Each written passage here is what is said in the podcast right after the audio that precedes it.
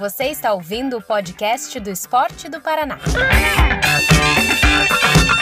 Olá, estamos chegando com mais um podcast do Esporte do Paraná.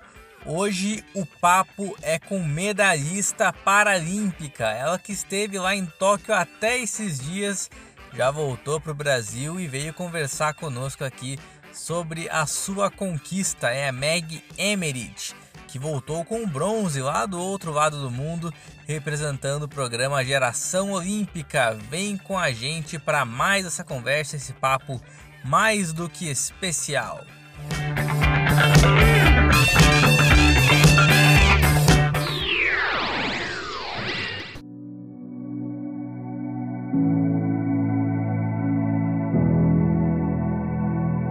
Olá, meu nome é Gabriel Belo e esse é mais um episódio do podcast do Esporte do Paraná. Hoje estou na companhia da Chay Cardoso aqui para me ajudar na entrevista. Boa noite, Chay. Boa noite, Gabriel. Boa noite, a nossa entrevistada, que você vai falar um pouquinho quem é. É um prazer estar novamente aqui com vocês. Pois bem, as Paralimpíadas acabaram nesse último final de semana e hoje vamos falar com uma das estrelas da delegação brasileira, que não só esteve por lá, como também ajudou na campanha fantástica do país. E a nossa entrevistada, nossa convidada, ela trouxe uma medalha de bronze, disputando ali pelo judô. Ela é a Meg Emerich. Olá, muito boa noite. Olá, boa noite. É um prazer estar falando aqui com você, né? Pensar aí que até esses dias estava lá representando nosso país e nosso estado e conseguiu trazer uma conquista tão impactante e relevante. Eu queria saber, é, Meg, nesse primeiro momento, como foi esse seu primeiro encontro com o judô? O que motivou? Como que foi esses primeiros passos dentro do esporte e até se tornar uma atleta de alto rendimento? Certo. É, eu comecei judô, eu tinha 15 anos. É, foi quando a minha família se mudou para Maringá. É, e, e a procura de uma qualidade de vida, de fazer amizades novas numa cidade nova, eu fui atrás de um esporte, né? Eu fiz uma aula experimental com, como eu sei, né, com o sensei Walter Babata, e daí eu me apaixonei pelo judô e nunca mais parei. E conta um pouquinho para nós, você começou, né, no judô, você e daí como que você chegou até o alto rendimento? Como que, que foi essa tua trajetória até virar uma atleta, né, de Jogos Olímpicos? Bom, a princípio, eu comecei judô mesmo só para qualidade de vida. Eu demorei um pouquinho para entrar em competições, né? E quando eu entrei, eu comecei participando de. O meu primeiro campeonato, acho que mesmo foi. Teve uma, um festival e, o, e, o, e assim, depois o mais importante foi o, é, os Jogos Universitários. E a minha primeira participação, eu já. A primeira participação eu já medalhei. Eu fui ouro, né? Hum. Aí que eu já comecei a me interessar por competição. Aí no mesmo ano eu já comecei a ir representar minha cidade, cidade de Maringá, nos Jogos Abertos do Paraná. E daí estava é, sempre ali, né, com a, com a, vaga da seleção maringaense de judô.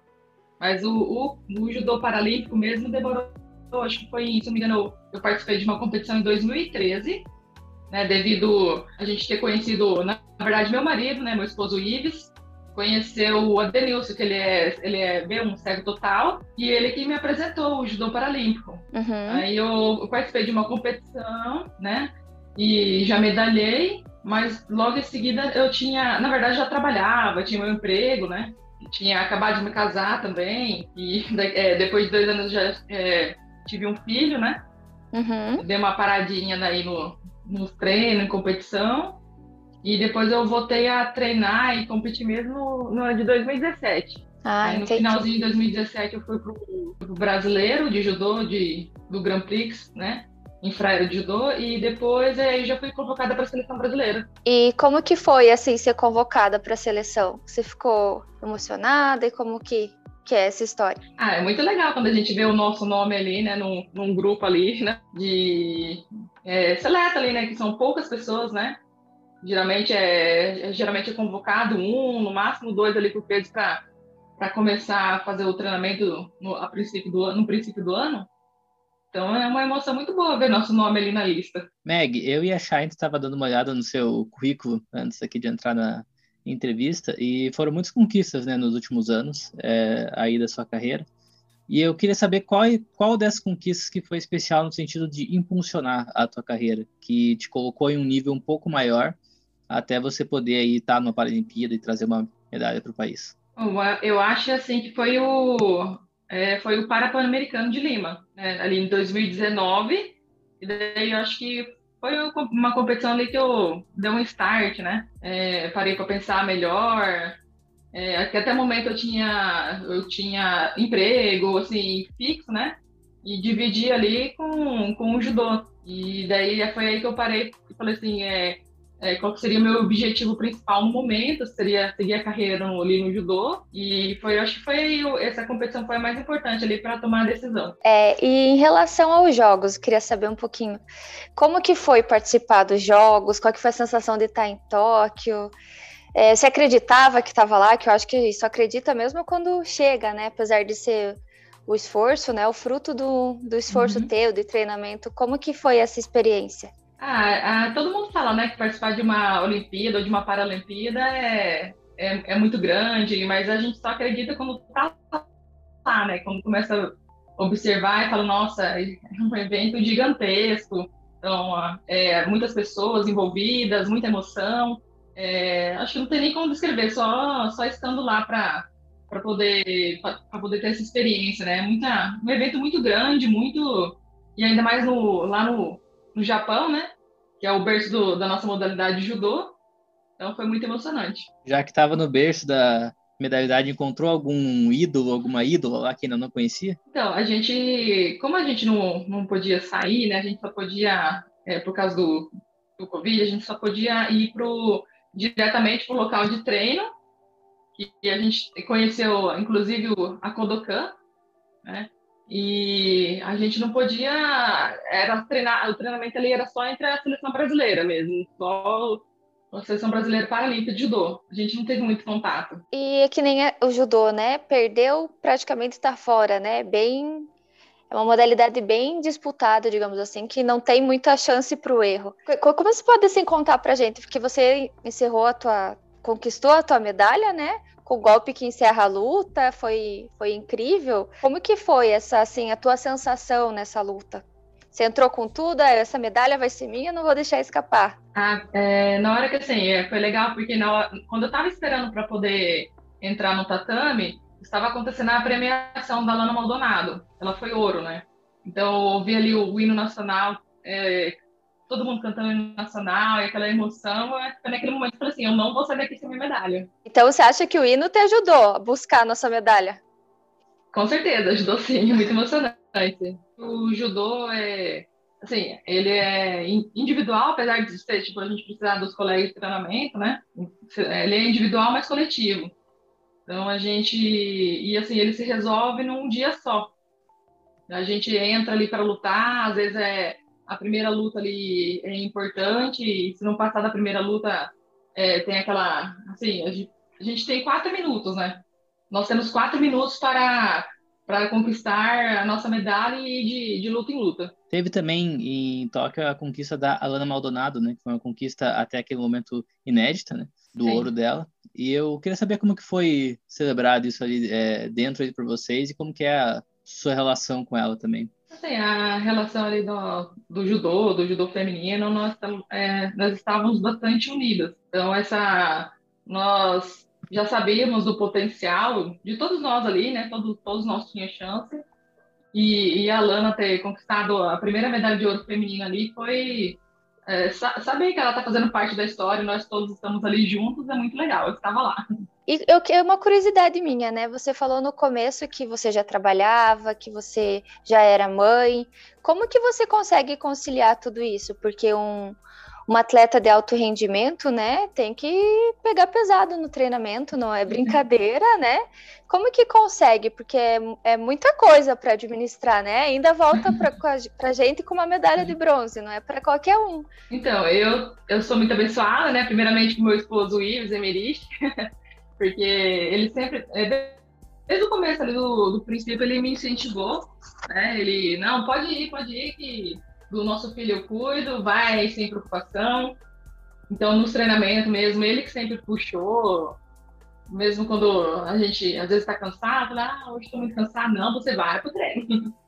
Então, ele ali faz, faz uma, uma, Ele tem a parte muito importante nisso, e a família toda, né, na verdade, não só ele, mas meus pais, a minha sogra, que é uma outra mãe, meu sogro, sempre ajudando ali. Eu posso, eu poderia ir treinar, eu poderia ir, competir tranquilamente, deixando meu filho ali bem cuidado, né? E, e sempre tive muito apoio, até no, no meu emprego, né? Eu tinha o chefe que me apoiava, então as pessoas que estavam ao meu redor, na verdade, que foram muito importantes. E agora, né, nesse ciclo olímpico, você contou com a bolsa do geração, né? A gente sabe que ainda o, o esporte não tem todo o incentivo, o atleta não tem todo o incentivo, né, que, que deveria ter. Como que a bolsa, assim, ajuda vocês, atleta, no caso? A bolsa nos ajuda ali, é, vou falar no meu caso, né, eu tinha meu emprego fixo, né, que eu tinha que bater é, ponto, eu tinha que estar lá todo dia, e isso, tipo, às vezes atrapalha um pouco no rendimento, porque a gente poderia estar treinando, poderia é, tá fazendo fisioterapia, pode estar fazendo várias coisas. Então a gente está deixando de, de treinar naquele período. E a, e a bolsa atleta, bolsa, a, bolsa de, no caso da qualquer bolsa, né, patrocínio, a, a bolsa, ela ajuda o atleta a, a ter o um foco no treinamento. O Geração Olímpica, né, ele ajudou nessa questão de a gente poder ter o foco no treinamento e, a, e aproveitar essa oportunidade. É porque no caso o judô também não é uma modalidade que nem o futebol, né? É só dar uma bola, corre lá e a pessoa já vai já vai conhecer, digamos assim, né? Não, vai precisar de um lugar primeiramente treinar com tatame, vai precisar de kimono que não é barato, precisa tem às vezes deslocamento, tem ah, quando quando vai para competição às vezes a pessoa tem que pagar hotel, estadia. E assim, então, alimentação, isso ali quando o atleta está começando, que ali é a, é a, parte ali mais importante, né? Se ele tem um incentivo, é, ele pode crescer, e crescendo pouco a pouco até chegar, né? Eu, eu mesmo, assim, eu não comecei, não foi do dia para a noite. Eu comecei a ajudar aos 15, fui competindo, já deixei de ir em competição de brasileiro no convencional por, por falta de, é, de incentivo, eu não tinha condições, né? E não uhum. tinha patrocínio na época, né? Isso lá no comecinho. Então, é esse comecinho, né? Que precisaria ter mais incentivo também. Pensando na, na sua modalidade hoje em dia, ou até mesmo voltando um pouco, tem alguma esportista, algum esportista que incentiva a né, treinar mais, é, que você vê como um grande espelho aí na sua modalidade, como uma pessoa muito importante?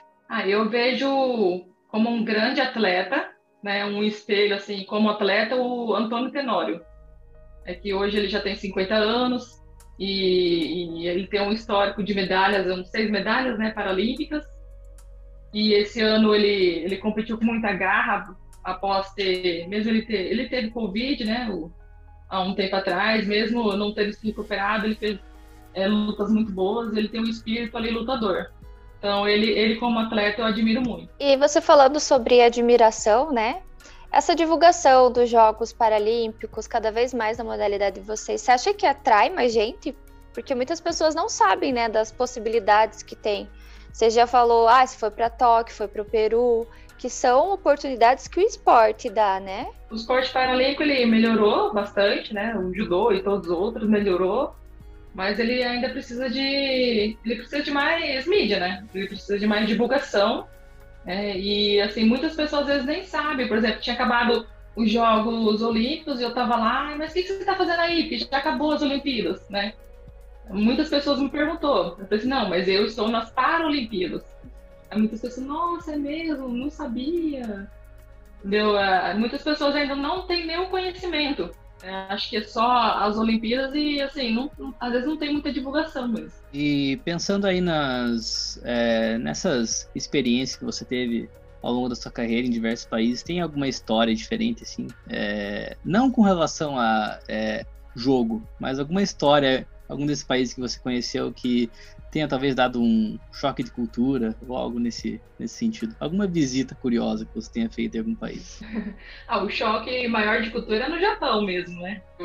É uma cultura totalmente diferente da nossa, né? Local, assim, a gente, nós não podemos visitar muitos lugares, né? Só Kodokan, Vila Olímpica, mas o, mesmo assim o choque de cultura foi muito grande.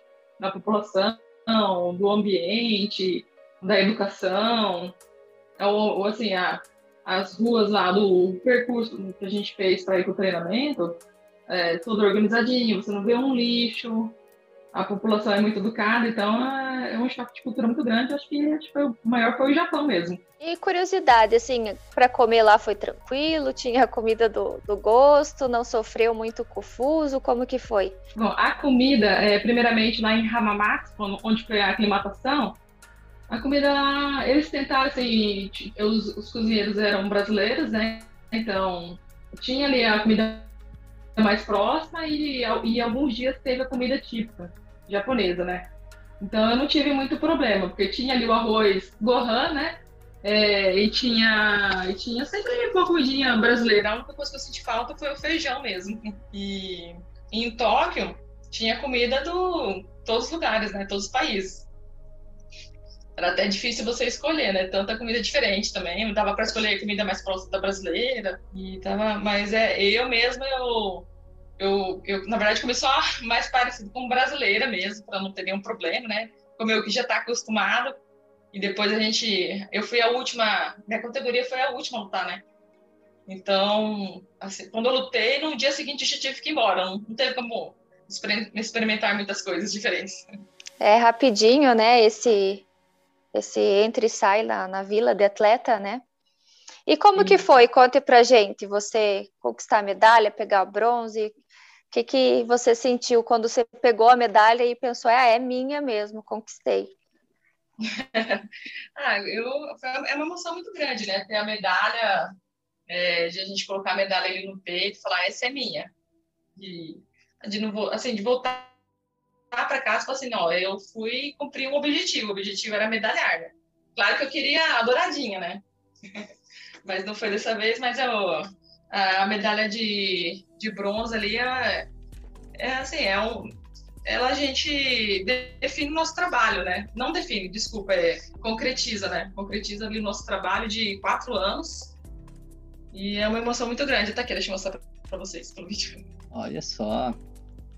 Maravilhosa. Primeira vez que eu vejo tão perto, assim, mesmo que seja pela câmera. já é uma... Estamos aqui ao vivo. Muito, a... É muito bonita.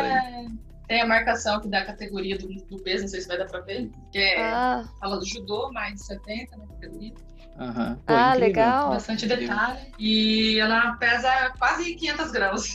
Acho que agora que, que cai mais a ficha pra gente, né? Claro que a gente já sabia, né? Mas que a gente tá conversando de fato com uma medalhista, uma pessoa que, que trouxe uma conquista tão importante do outro lado do mundo, né? É, até esses dias, né? A gente tava fazendo cobertura até esses dias aí das Paralimpíadas.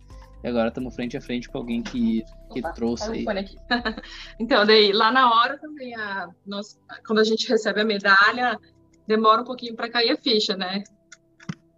A gente colocou a, a medalha no peito e falou: não, está acontecendo isso mesmo?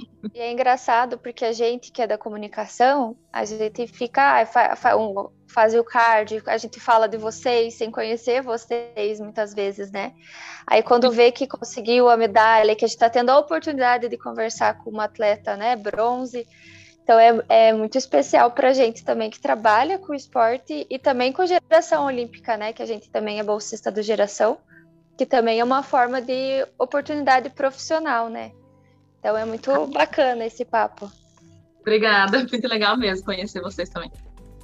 E assim, é, pensando agora em próximos passos, tanto nos próximos torneios aí que vem nos próximos anos e também em Paris, né? Vai ser um ciclo olímpico mais curto, né? A gente vê muita gente falando sobre isso. Né? É, qual, é, qual é a sua preparação especial pensando em Paris e também nos próximos torneios que virão aí? Esse ciclo, então, é de dois anos e meio, né? E a gente já, já começou, na verdade. É, tem essa semana aí de folga, né? é quarta-feira, amanhã, né? Amanhã a gente já começa o treinamento novamente. Já com foco total em Paris. E você treina quantas horas, assim, ou quantas vezes na semana? Como que é a tua rotina? Bom, eu tenho treinamento, primeiramente, em Maringá, que eu treino na academia do Sensei Salsogawa, Ali a gente treina. É, o fixo é de segunda a sexta e o CC Marca treino aos sábados, né? Quando está chegando próximo de competição. Então, quando está chegando próximo de competição, aumenta ali a, os dias e aumenta a intensidade. Então, o treinamento do, do judô, por enquanto, nós estamos treinando uma hora, uma hora e pouquinho, por causa do, do coronavírus ainda, que não foi liberado mais tempo. E, e daí tem a parte da academia, tem a parte do, do fortalecimento que nós fazemos também com o funcional. Então, às vezes, dá, tem dia que dá três horas, tem dia que dá quatro horas. E quando estamos em São Paulo, na fase de treinamento, nós treinamos seis, seis dias por semana geralmente descansamos no assim, domingo, e é, o treinamento é, são, né, são dois treinos por dia, é, geralmente duas horas de manhã e duas horas da tarde. Isso daí às vezes intercala com assim, judô, com, com a parte técnica do judô, com a parte de musculação. Todo, tem todo um cronograma que vai se adequando conforme vai ter na competição, né?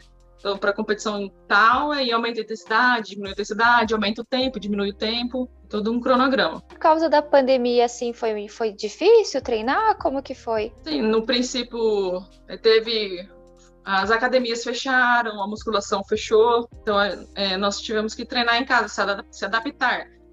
É, meu marido aqui me ajudou, que ele, ele, montou um tatame na garagem de casa. E ele montou, montou o tatame, nós tivemos que comprar também materiais de musculação, como a, a barra ali, uns, uns pesos, né? Alter. A gente tinha que comprar algumas coisinhas para se adaptar e para não perder o condicionamento físico em casa. E os jogos cada vez aí, né? Cada vez mais perto. Tinha que manter o treino mesmo, né? Sim, jogos cada vez mais perto e, e as academias abrindo e fechando, abrindo e fechando. E a gente teve que fazer várias adaptações aí para conseguir chegar com o condicionamento físico. E no começo do, no começo de 2020 foi mais complicado, né? A gente participou de duas competições logo em seguida, já fechou tudo. E em 2021, no começo de 2021, aí nós começamos a ter as fases de treinamento novamente, lá no CT Paralímpico. Então, essas fases de treinamento no CT Paralímpico, ali com, com todo mundo testado, então fazendo os exames e teve aí nós conseguimos melhorar o nosso treinamento, nosso condicionamento. É, foi um ciclo acho que muito confuso, né, para a maior parte dos atletas, principalmente é, daqui do Brasil, né? Porque foi muito instável essa pandemia, como ainda está sendo, né? Então, abre e fecha, abre e fecha.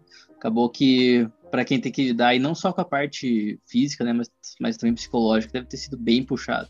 Puxado. E, na, e também a redução ali da, da equipe, né? Nós tivemos redução da equipe de treinamento, nós não poderíamos treinar em várias academias, como antigamente quando tinha a fase de treinamento no CT Paralímpico, nós treinávamos entre nós e também à noite nós visitávamos projetos de judô, academias de judô, para poder treinar com outras pessoas, pegarem kimonos diferentes. E isso a gente não podia fazer mais, né? Tinha que treinar num grupo ali fechado com menos pessoas. Isso acho que talvez tenha atrapalhado um pouquinho também. Meg, eu e a Shai gostaríamos muito de agradecer a esse papo que a gente teve hoje. Um é, que aí chegou lá de, de Tóquio com bronze, nos atendeu hoje no feriado e está conversando aqui conosco. É, a gente quer muito agradecer pela tua simpatia, pela tua disponibilidade e também abrir aí para deixar algumas últimas palavras nesse podcast de hoje. Eu quero agradecer a todos vocês aí pelo incentivo, pela torcida, eu estava lá, mas estava recebendo as mensagens positivas e agradecer todo, todo mundo que está aí ouvindo, que vai ouvir depois aí, que, que estava na torcida por todos nós brasileiros lá em Tóquio. Muito obrigada. E o pessoal da equipe do Geração Olímpica é, um, é uma galera que vibra muito, viu? É, com os atletas que estão lá, que acompanham muito, que está sempre é, tendo o máximo de cuidado para ver o que está acontecendo, e quando rola a medalha, o pessoal fica maluco, viu? É lágrima, é chororô. É... Ah, e então... a gente trata como a nossa medalha, não é, é mais sua, medalha. vira a nossa. É de todo mundo. Ah, muito obrigada, é muito, muito legal ver as postagens também é, que vocês fazem, citando a gente, é muito, é uma emoção muito boa essa também. Legal. Agora a gente espera a medalha de ouro em Paris, quem sabe? Quem sabe? Vai vir. Quem sabe? Mas vamos, muito obrigada. Um passo de cada vez, né? Chay, muito obrigado é, pela companhia aqui de novo. E em breve voltamos. Muito obrigada, Obrigadão. até a próxima. Até a próxima. Então, esse foi mais um episódio do podcast do Esporte do Paraná. Fique ligado para mais novidades, para outros convidados, personagens que teremos em breve. Fique atento aí é, para receber boas surpresas. Um abraço e até a próxima.